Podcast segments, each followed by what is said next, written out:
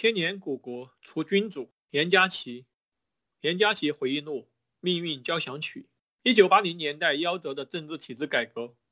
中学时代，我读到严家琪的名著《首脑论》，惊若天人。大概这是我读的第一本由当代中国的政治学者原创的政治学著作。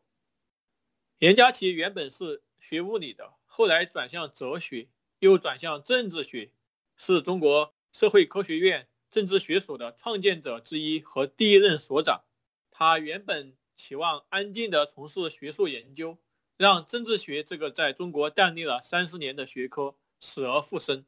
然而，政治学不可能与现实政治脱节。严家琪半推半就的以学者身份参与一九七零年代末以来中国的政治体制改革，却没有想到这场改革居然以六四屠杀告终。改革成果一夜之间烟消云散，而他被迫踏上流亡之路，逃离中国三十多年。八十高龄的严家琪写出了七百多页的回忆录，前半部记载了风云激荡的改革时代的成与败。作者秉笔之书如实写来，提供了若干作为当事人和亲历者的第一手史料。在近年来先后问世的赵紫阳回忆录、包同。文集、陈一之回忆录、吴伟回忆录之外，又增添了一个新的视角。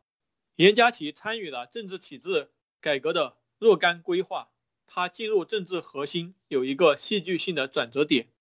赵子阳的秘书鲍同多次拜访严家琪，游说他去中南海政改办工作，说这是赵子阳给邓小平的信件中提名严家琪去的，要他到中南海赵子阳的办公室去看这封信。到中南海赵子阳的办公室以后，信上果然有邓小平看过的记号。邓小平表示同意。当时有“左王”之称的邓力群在书记处的会议上表示反对，认为严家琪与西单民主墙有关系。赵子阳说：“我提名严家琪进入政治体制改革办公室，是考虑他是政治学研究所所长。”一九八六年，邓小平提出要进行政治体制改革。建议赵紫阳组织一个班子，设计政治体制改革方案。邓小平不让总书记胡耀邦主管政改，却让国务院总理赵紫阳主持。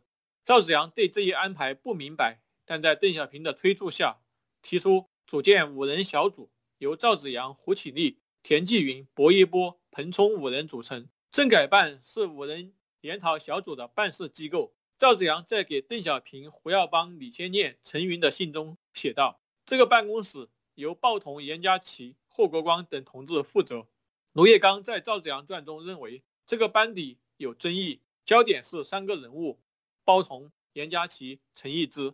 这三个人物一直被左派紧盯，指责为自由化分子，为赵紫阳所庇护。严家琪在其中所起的作用，如同青木戊戌变法时谭嗣同等。军技术张金级别虽不高，影响力却很大。这场改革的失败与戊戌变法的失败如出一辙，触及了既得利益集团的奶酪，他们便殊死反扑，将改革扼杀在摇篮中。严家琪等人在政改方面的努力只取得有限的进展，比如他提出建立国家公务员制度。一九八八年，全国人大通过国家公务员制度方面的一些法律，开办国家行政学院。但是没有多党制和普选，公务员制度的改革只能是技术上的修补。直到今天，中国绝大多数的公务员都是党员，担任党职的党员也都是吃财政饭的公务员。又比如，袁家琪呼吁将人大议会化，在各地官方操纵的选举中实行一定比例的差额选举。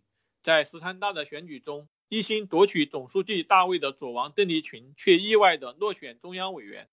李鸿林在中国思想运动史中评论说：“一向奉行毛泽东集中指导下的民主的中国共产党，刚刚把束缚党员手脚的选举制度放松了百分之六，就被下面的民主犯上作难，造了集中的反，把领导上安排的人给选掉了。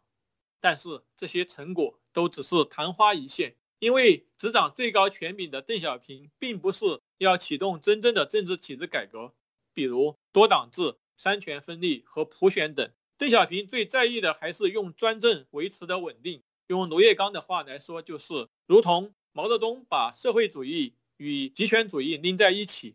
邓小平把政治改革与坚持四项基本原则、反对资产阶级自由化拧在一起。